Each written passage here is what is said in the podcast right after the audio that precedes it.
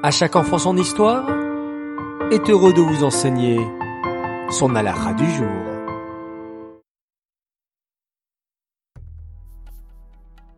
Bokertov les enfants, content de vous retrouver aujourd'hui Comment ça va?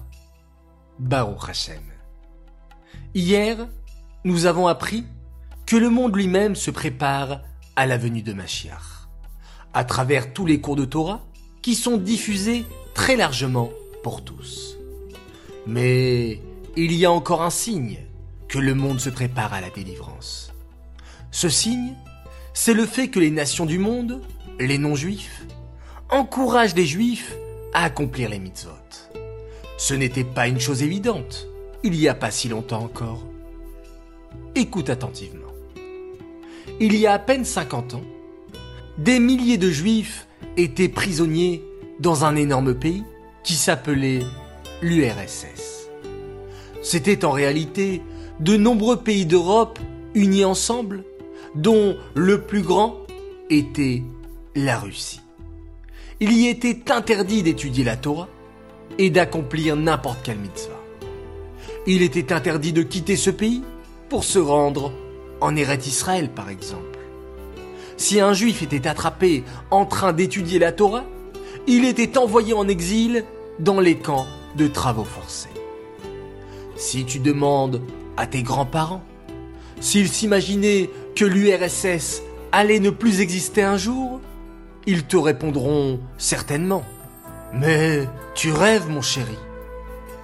Personne ne pouvait imaginer que l'URSS allait s'écrouler.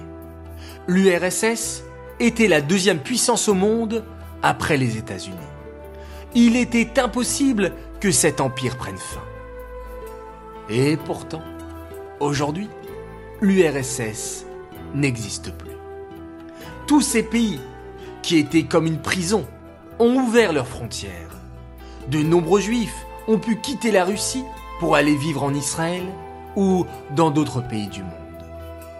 Aujourd'hui, il y a de très nombreuses écoles juives, des synagogues et des yeshivot en Russie. Tous les juifs peuvent y accomplir la Torah librement et sans souci.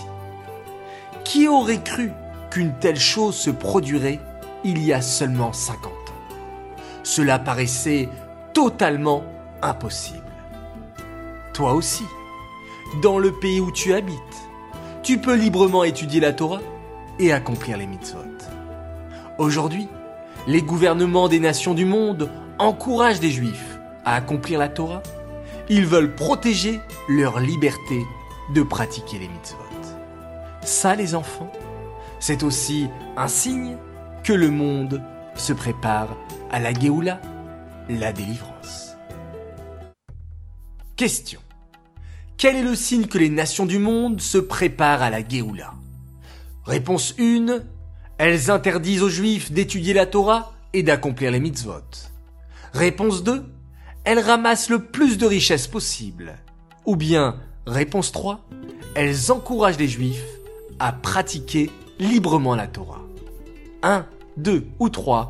Les enfants, j'attends la bonne réponse. Revenons sur la question d'hier.